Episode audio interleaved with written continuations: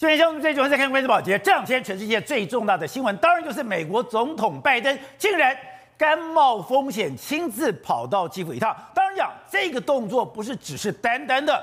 对俄罗斯来示威，他这个动作很清楚的，他是做给中国看的。因为现在有越来越多的一个资料，俄罗斯能够在全世界的制裁抵制之下，他能够维持一年的战争的实力，而且到现在，他居然还有炮弹，他居然还有经费来维持他的动员，维持他的一个军力。背后有一个重大的力量，非常清楚，那就是中国。因为现在在俄乌战场上，你已经看到了越来越多中国的身影，包括我们看到现在传出来了，连俄罗斯大兵他们现在吃的口粮，竟然是中国人民解放军。现在他们用的无人机是大疆无人机，甚至他们现在的经费来源，他们是卖石油，是卖天然气，卖石油、天然气是卖给中国，就代表。今天俄罗斯能够打到现在，它背后最重要的一个经济力量就是来自中国。所以说，现在在俄乌战场上面，真的已经有一个新的局面即将展开吗？好，我们今天请到了平在大方首位的财经专家黄教授，你好，大家好。好，这是美岛电视报董事长吴子嘉，大家好。好，第三位是时事评李正浩，大家好。好，第四位是资深媒体王慧珍，大家好。好，第五位是资深媒体人王瑞德，大家好。好，第六位是东森新闻的记者李佳敏，大家好。好，so 我们看到了，哎。拜登昨天哎，甘冒风险，竟然哎亲冒险地直接跑到了基辅。当然讲，本来以为说他坐飞机，没有，他是直接坐了火车，坐了火车进到那边，而且事前通知了俄罗斯。好，那大家本来以为说他这个动作是警告普京，这个动作是对俄乌战争表表态，可是不对哦，因为你从布林肯之前警告了中国，连欧盟也警告中国，没错。那甚至你现在在这个中国俄乌的战场上面，哎，我没有想到。中国的影子越来越多，大家看，连俄罗斯大兵吃的口粮，哎，连口粮都是中国人给的。而且拜登闪电访问这个基辅，绝对让全世界都吓了一跳。但是你想说啊，他是要表达对乌克兰的支持，没有错；他要跟俄罗斯呛声，也没有错。但其实他最后的目标是要剑指中国。哦，为什么？因为事实上打到目前已经非常清楚了。宝杰，我跟他讲一个数字。俄罗斯一年的军费大概是六百亿，那可是打打打打到现在为止来说，你知道俄罗从开战到现在为止，全世界一共支援了乌克兰一千一百六十亿左右的军费。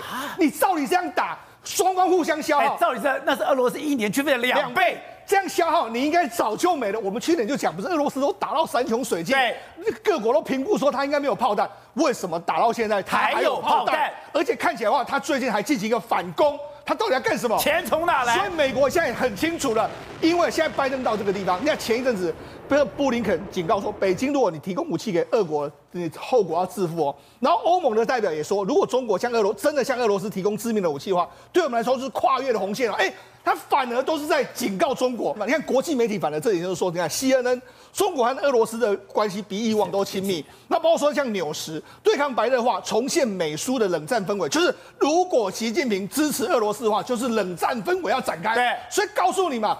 为什么拜登要去？拜登已经说，我是代表着另外一方。对，我现在很明显，我就要宣告我的立场。如果你中国真的要支持俄罗斯的话，那大家走着瞧。而且刚刚讲的，如果以中国的实力、以中国的 GDP、以中国军工生产的能力，他如果要支持俄罗斯，那这个俄乌战争就会没完没了。当然，刚刚讲的，不管是二战或者冷战氛围就会重现。对，那刚刚讲的，那中国真的有支持吗？现在越来越有这个资料，当我们看这个非常有趣，而且。四周你说提供的，哎，他连辣子鸡丁炒饭对的人民解放军的粮食对都在乌克兰的战场上。对，没错，我们绝对不是说，哎，你俄俄这个中国支持好像是假，你可以看到。因为我们俄罗斯这一次打打到目前为止来说，它前线如果这样讲，我跟你讲，俄罗斯它虽然是全世界重要产米产这些国家，但是它的军粮在前线是缺的。但是最近为止来说，俄罗斯的军人吃到很多军粮啊！你看，这是这是一个一个关注俄乌俄战争的推特账号对弄出来的。他说：“你看，这就是俄罗斯军人现在在吃的。你看，哎，咖喱鸡丁炒饭，咖喱鸡丁，哎，这个绝对不是俄罗斯人的东西嘛？他怎么会吃这个呢？简体字，对，好，那才吃什么？你看。”能量棒，那是葡萄糖口味的。好，咖喱鸡丁炒饭，然后还有包括说蓝莓干这些东西。蓝莓干，对，也就是说你在开箱的时候，哎，吃的东西全部都是中国的东西。那还有这样，哎，这其实你看，中国一系列的东西都有。这是二零一八年拍的，但是实际上跟这一次的东西非常像。对，也就是说他当时拍出来的时候是说，哎，这是解放军的干粮哦。他当时俄罗斯的网红拍的是说，这是解放军的干粮。对，如果这是解放军的干粮，大家仔细看。这不是就一模一样吗？这不是就一模一样吗？所以显见，现在在俄罗乌俄战场上面的俄罗斯人，现在吃的是中国解放军的军粮。哎。如果你连军粮都去了，对，那你还去了什么呢？当然很多东西，你看你这种这什么军粮都去了，压缩饼干有没有？我们台湾以前的营养口粮嘛，对。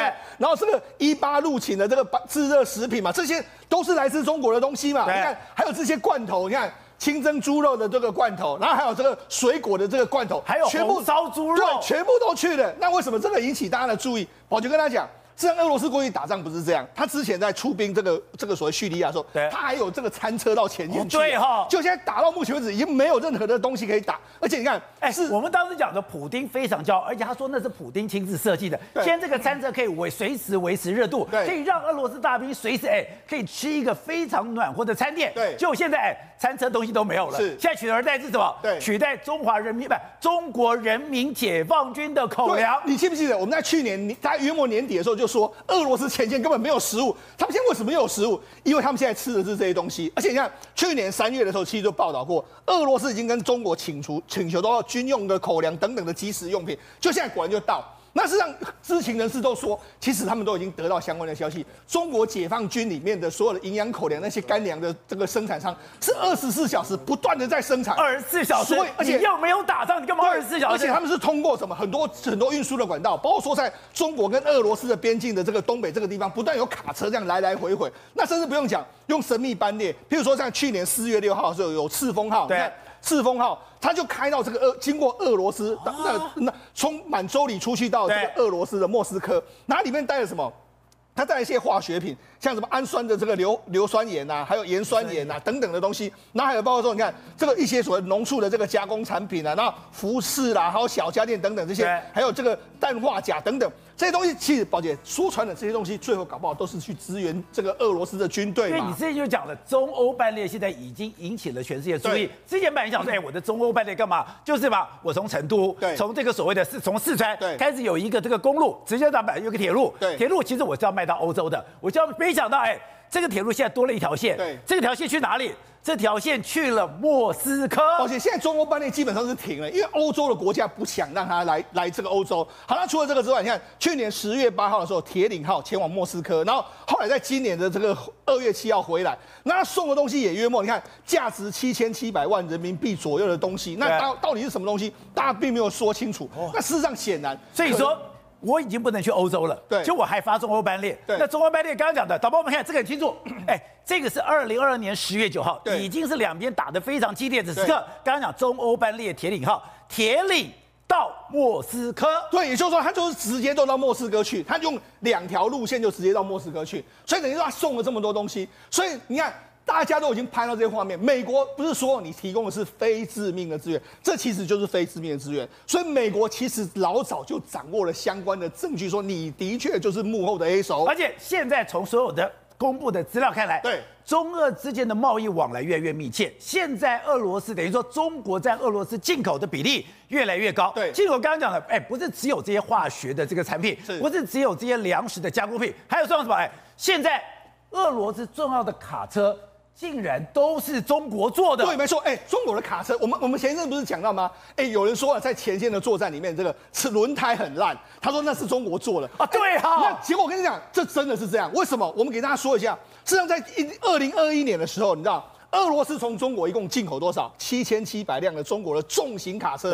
我们说的重型卡车是这种重型卡车哦，它可能可以改装一下，可以放飞弹，改装一下可以跟拖拉的这个所谓的像坦克，还可以拖拉的这个飞弹。这这种坦克哦，这种重量坦克哦，大家不要忘记，譬如说之前的这个克里米亚大桥被炸掉的时候，不是有人说就是用重型卡车装的炸弹去炸掉吗？所以这这种重型卡车，我们说的是这种重重型卡车卡车哦。它二零二一年的时候进口七千七百辆，你知道在去年的时候它进口多少？多少？居然进口了三万一千辆的卡车。你说从七千七百辆对变成三万一千辆，是啊，你不是被全世界抵制跟制裁吗？那我觉得那这有可能是俄罗斯民间用的吗？当然不会嘛，这一定是中国，一定是俄罗斯的军方采买去，可能把它改成一个相关的这个所谓军用的这个产品。对，所以呢，因为俄罗斯现在它可能自己的战车、卡车都生产不出来，所以等于是要用这个。好，那我们讲中国到底对他怎么支援？这个表看得非常清楚。对，好，这个表是什么？这是中俄之间的这个这个贸易量。你看，从他约莫开战之后，他们整个贸易量是往上升。去年的时候，一他们两个国家的这个进口跟出口一共一千八百亿，成长幅度非常高。那这里面来说的话，我中国是用什么方式赞助你呢？中国是跟你买油。而且我们知道，今年一月、二月的这个最新消息是，他用高于原六十块国际的市场的资源去买这个油，买过来之后呢，那他还卖了大量的产品，所以其实俄罗斯高于市场价格。买东西，然后但但是他也同时出口了非常大量的产品到俄罗斯去，所以哎，这一个是进口，对，一个是出口。等于说，这中俄之间的进出口量都大增，都大增。也就是说，我买你的油，那用这样来这个来来资助你之后，我再把东西卖给你。所以那这个数字看得非常清楚。所以也就是说，现在美国已经知道，你幕后支持的就是你中国嘛。所以现在其实我觉得，慢慢这个已经到了最后要揭开。揭开最后的决战的这个面纱，所以说，哎，拜登今天甘冒这风险，对，甘冒风险，轻冒见死，直接到了基辅，哎，刚刚讲，哎，这中间每一个部分都充满风险的。像这次的拜登从美国出发到这个前基辅来说，真的是花了非常多精神。你看他在前要出发前一晚跟他老婆吃饭之后，紧接着他没有搭上这一次的空军一号，他是搭上叫 C 三二的这个美国的七五七的这个军机，而且这一次不是用去空中一号的这个呼号，他是用 SAM 零六零的这个呼号。所以他特别的表示这是个特别的这个呼号，然后飞飞飞飞到了这个德国的这个拉姆斯坦的这个美军基地之后，后来再再飞到这个波兰的这个基地之后，宝姐从这个地方坐火车进到这个基辅。那进到基辅的里面来说，宝姐这整个任务里面来说，他说已经策划了约莫六到七个月，而且知道人非常少。跟着他去的时候，只有这个沙利文啊，还有包括说他们的副幕僚长啊，还有有人拿着这个 football，就是说和足球的人，还有包括说小型的团队，还有白白宫的摄影师，还有两个随行的记者，所以这些人就这样进去。所以就是说，现在他为什么要冒这么大的风险抵达这个地方？而且他到基辅的时候，他不是坐那种所谓的这个总统车哦，他是坐白色的 SUV 哦，所以显见他到那个地方去，其实是有相当大的风险的，但是他还是去了。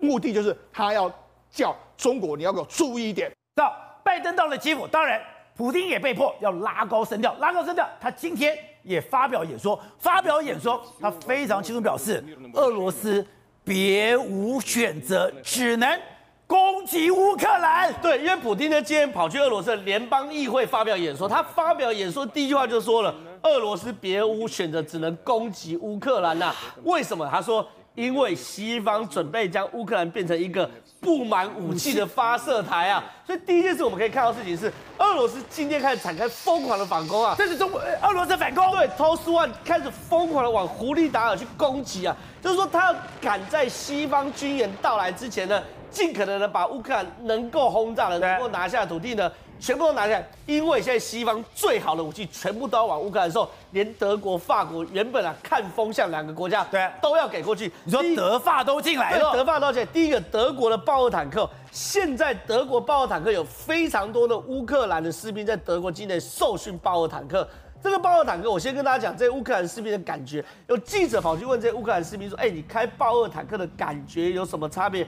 他说：“开起来像。”宾士与拉达汽车的差别，拉达是俄罗斯一个平价汽车品牌，因为他们也都原本都开苏，感觉像宾士，对，像宾士啊。为什么？因为这个豹二坦克是真的非常好。这个豹二坦克是现在所有军事评比哦，唯一的跟它比就是美国的 M1 坦克系列，对不对？可是所有军事评比，豹二坦克都比 M1 坦克来得好。哦比如说哈，它时速可以到七十二公里一小时，很快耶！你给我想象，摩托车骑七，摩托车骑七十都算快了。哎，豹二这么大坦克可以开到时速七十二，重点是还省油啊！每跑十公里，豹二坦克用七十二公升柴油。你知道 M1 坦克每跑十公里要用一百四十八公升，差这么多，一半。豹二坦克只有一半，所以它作战半径是五百五十公里。重点是什么东西呢？它这个哇，它的它的炮台也太灵活了吧？对，而且它的设计什么？因为呢，这是这是欧洲的坦克，是德国人做，所以它设计有非常适合在乌克兰这种松软的大平原来去做作战，就那种黑土平原。所以这款坦克简直就是为俄乌战争量身定做的坦克。那现在呢，原本啊，现在德国已经给了，德国已经给了八十辆了。对，原本德国龟龟毛毛说什么库存不够啊，莱茵机组说没东西。但无论如何，现在决定要给，而且正在受训了。如果八十辆真的拉到前线，我跟你讲，真的可以改变俄乌战场的所有战争形态，而且它还具有夜战跟夜视功能，它也可以夜战。甚至坦克，你有看过坦克有倒车雷达后视镜的吗？就你倒车的时候，哎、欸，它有个视那个摄影镜头可以看到后面的，那非常非常先进的坦克。另外，法国也很厉害，所以在这种烂泥巴，它也可以如履平地。它就是非常适合在黑土，就是乌克兰这种黑土来去做作战的。另外也是哦，法国现在给的乌克兰什么东西？阿克隆 MP 的飞弹。这个阿克隆 MP 飞弹原本啊，法国也是不太想给的。为什么？因为这太先进。就我们现在看到画面，这阿克隆 MP 的飞弹，这个在法军哦服役才服役六年而已哦，很新的武器哦。它是什么东西？它能发射过之后呢，可以发射后再瞄准，开火后再锁定。简单讲，它发射完后。你可以通过无人机去回传所有数据链跟资料链给这个飞弹，这个飞弹是有智慧，还会自己去找目标。所以你看这个坦克一被瞄准，它可以远远五公里之外把你坦克打掉。对，我人不用看到它，我标枪飞弹人要看到。对，我能看到我那个锁定后才有去追热哦。它没有，它就跟一个人可以携带的巡弋飞弹一样，距离五公里。远程瞄准的，由这个数据链、资料链，甚至包括无人机来做提供，所以这可以事后不理的。对，而且重点是什么？它可以打穿一公尺厚的钢板了。你自己看，坦克在后有一公尺厚的钢板板，这个东西哦，法国直接给乌克兰了，让你乌克兰尽可能使用。那未来俄罗斯的全世界最好的反坦克武器，对，未来俄罗斯坦克遇到这个真的会完蛋。另外呢，法国还给他什么雪地装甲车，叫做。AMX 十的 RC 装甲车，这装甲车是怎样？它是多功能地图的这个使用者。导播，我们看下一个画面，就是它越野的画面。它非常适合机动型的越野，为什么？因为呢，第一个，法国把设计做做出来呢是干嘛？是在雪地可以作战。它在沙地哦，你看它作战，你很少看到这种装甲车可以这个灵活成这样。你等下看它跑的动作，你会想象，哎、欸，这是这个拉力赛的车子啊！你看看它可以飞起来，哇，它可以飞起来，然后呢，它马力大到可以飞起来，你会想说，哎、欸，这是装甲车还是拉力赛的越野车啊？你的稳定性也太高了吧？它稳定性很高。而且你可以看到，有在水里用，在沙里用，在雪地里用，非常适合俄罗斯这种全地形的使用嘛。所以在这种状况之下，就像普京说的嘛，西方世界要把乌克兰变成一个武器发射台嘛。那在武器还没过来之前呢，你可以看到乌克兰呢是不断的在消耗俄罗斯的军力哦。现在有一个俄军的 BMP One 的装甲车哦，沿着这里看哦，它沿着路上这个走，可是你看哦，忽然。草丛边就有一个乌克兰士兵哦，拿着 RPG 火箭弹，你看啊，近距离轰炸去炸它。换句话说，俄罗斯现在在这个战场上的战场管理是很糟糕的，他是完全不知道旁边有人埋伏的，甚至像这种坦克行军的时候，前方是有步兵在开路的，周遭有步兵去警戒的，完全连基本的战术动作都做不到嘛。甚至巴赫姆特地区你也看到，乌克兰坦克也在做所所谓的遭遇战。就是去跟俄罗斯的坦克，你看去做这种遭遇战的互相互轰哦，所以现在呢，真的有这种暴风雨前临近的感觉。可重点来了，俄罗斯现在内部竟然出现了这个内斗的状况。普丁呢、啊，他最厉害就是瓦格纳佣兵团，对。不对？好，我们给大家看瓦格纳佣兵团最近释出的照片是什么？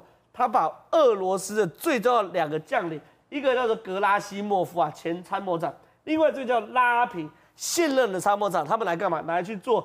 步枪实弹射击的靶子，因为他们也觉得里面太蛮悍了，所以俄罗斯这场战争打不打下去哦，真的很怀疑。队长是看到了拜登进到了基辅以后，哎，好像给了普京非常非常非常大的压力。哎，他讲哦，他说现在西方世界已经连要搞什么，搞一个全球的战争，这个全球战争就是要毁灭俄罗斯。他想说。他们没有给我们留下任何其他的选择来保卫俄罗斯跟我们的人民，在这样的状况下，我们必须要采取大胆的行动，斯顿巴斯的共和国已经向俄罗斯寻求帮助了。你说现在全世界最好的武器、最大杀伤武器、最可怕的地面作战即将开始了吗？对，没有错。那么普京为什么会发表好像听起来措辞如此严厉啊？那我相信一场空前的空袭一定会发生。哦，什么意思啊？一百多颗飞弹都已经打过来好几次了嘛，那还有普京这样一喊了以后呢，那么呃二月二十四号时间到了，一整年时间到了嘛，普京是全世界最想结束这一场战争的人嘛？对。那可是问题是，当他要发布这个演说前一天，拜登到了这个基辅啊，拜登到了基辅。你说拜登是故意的？拜登就在普京要发表演说的前一天故意到来，对，他故意到。我们拜登去有什么意义？拜登去是美国全世界超级强国，而且对这个等于说乌克兰支援最多到现在九千亿啦，九千亿台币的支援啊。然后他亲自搭了十个小时的火车呢，到了这个基辅，跟泽连斯基在基辅的街头这样散步，然后看着这个等于说那么基辅的老百姓嘛，这样的一个发表相关的言论呢，给。不过普丁多大？他打了狠狠的打了一个耳光嘛，所以今天预料普丁一定会说狠话。所以你说拜登到了乌克兰，又把乌克兰的士气拉拔到了一个最高境界。对，没错。而且我觉得啊，那么真正让普丁啊脸拉不下来是什么？他们估计本来估计啊。到了今年初的时候呢，美国跟北约这些国家会因为疲劳，就是疲大家疲倦，对，时老兵疲，对，没有错，因为你一直去支援这个乌克兰，然后两边一乌克兰跟俄罗斯一直打成这样。我现在你看，拜登去了以后，他可不是空手去的，他来了以后马上带了单楼来了，礼物来了，五亿美元的军援案，事实上五亿美元一百多亿，在他已经捐呃等于说捐助了这个乌克兰九千多亿的情况下。其实也没有什么特别的，但是它就是一个宣示性意义，就是我还是继续支持你。日本首相岸田文雄直接一千六百五十亿支持你，你知道吗？然后除此之外，日本给这么多，你以为今天只有拜登去这个等于说基辅，不然呢？这件事情呢？英国国王现在谁？查尔斯啊。对，查尔斯今天故意到英格兰，那么到英格兰的一个军事基地去视察什么？视察他们代为训练乌克兰的军队。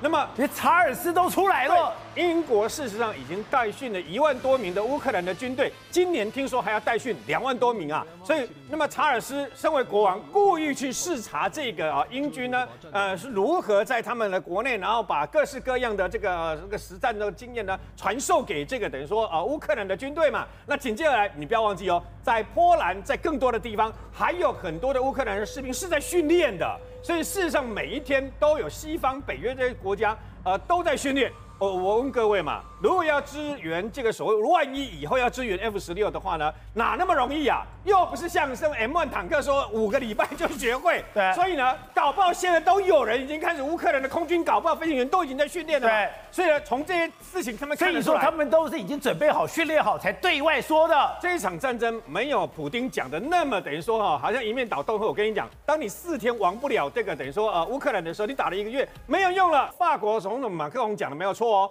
我们只是要让俄罗斯战败，不是要消灭普丁。所以他的真正的目的是让普丁知难而退。而现在普丁想做的事是什么？啊、空袭、飞弹，然后瓦格纳不断的冲了以后呢，最后鸣金收兵，把乌东能够保下来，这才是普丁今天喊那么大声，心里面其实恐惧的要命的真正意义。好，董事长，今天普丁以及拜登两边 show hand 吗？show hand 之后怎么下台？哎，今天普京都把话讲那么满了。刚刚讲的，在这种状况下，我们必须要采取大胆的行动。顿巴斯人民共和国已经向俄罗斯寻求协助，而且重申乌克兰要推动核武器。对的，我现在先讲出另外一个背景是要来解释这个事情，大家搞清楚。那个当时有一个最有名的，你记得肯南报告吗？肯南报告，呃，Long Telegram 嘛，对，他。长电文对长电文，长电文，然后改变的是所谓的这个美俄之间的的政治的关系，对这个战略战格局，战略的基本的格局。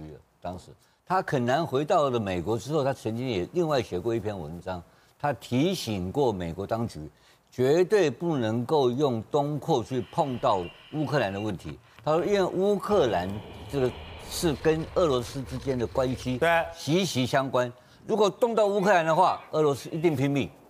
很早就提醒过这个事情。所以俄罗斯现在要拼命吗？所以到我们现在讲这个事情，所以普京现在的情况，在俄罗斯本身的声望，我先讲哦，不低，不是很差的声望，不是一个战争屠夫哦。对。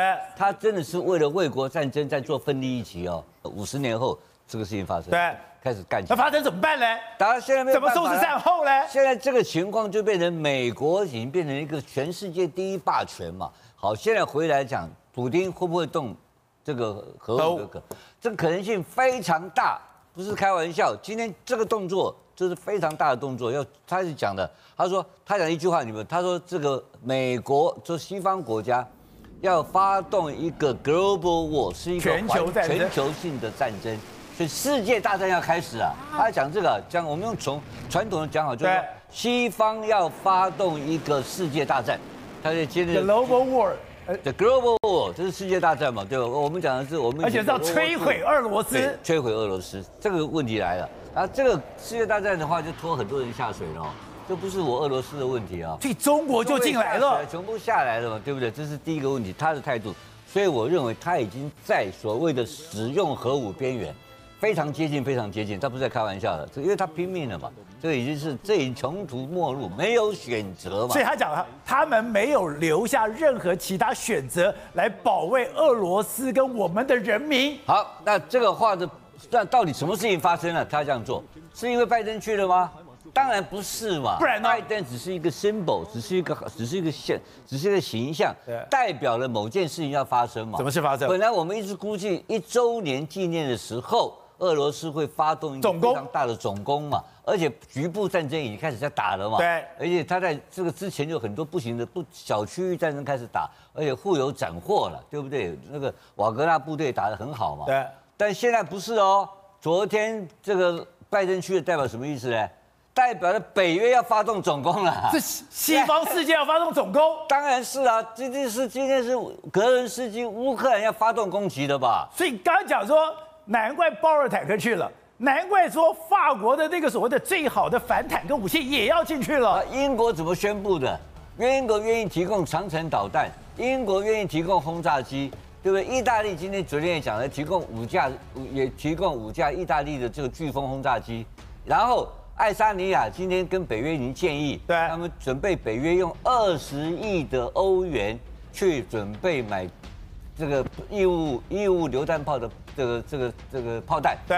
我这个就是一个很奇怪的新闻啊！难怪对普京来讲，你就是一个全球战争了。义务榴弹炮的的费用需要有二十亿吗？因为一颗一一颗义务榴弹炮大概一千块美金啊，二十亿太多了。那百一百万发就够，什么东西？他买什么东西？他要买制导型炮弹。所以这个就是今天两边的交战。所以这种炮弹一进去以后，我跟你讲，俄罗斯败了。对，因为俄罗斯是全世界最大的传统炮弹的制造。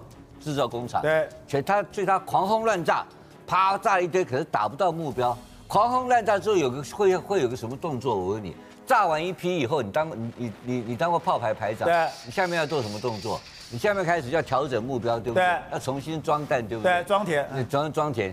可是我告诉你，在装填的时候碰到什么东西来了？别人的炮弹来了，自导炮弹就把你，因为你位置曝光了嘛。你装你你打的越多，你的炮你装炮时间越频繁，对，你的破路的机会越大，对，就一定被打嘛。所以这个就是今天两边已经开始打起来了嘛。而且这个打的结果就变成什么结果呢？变成俄罗斯必败，不可能胜利了嘛，对，毫无机会。好，这是讲俄罗斯这一段。所以那怎么面临这个核武的攻击的问题？这个东西就是那就要谈判。所以第第三个问题，上个礼拜。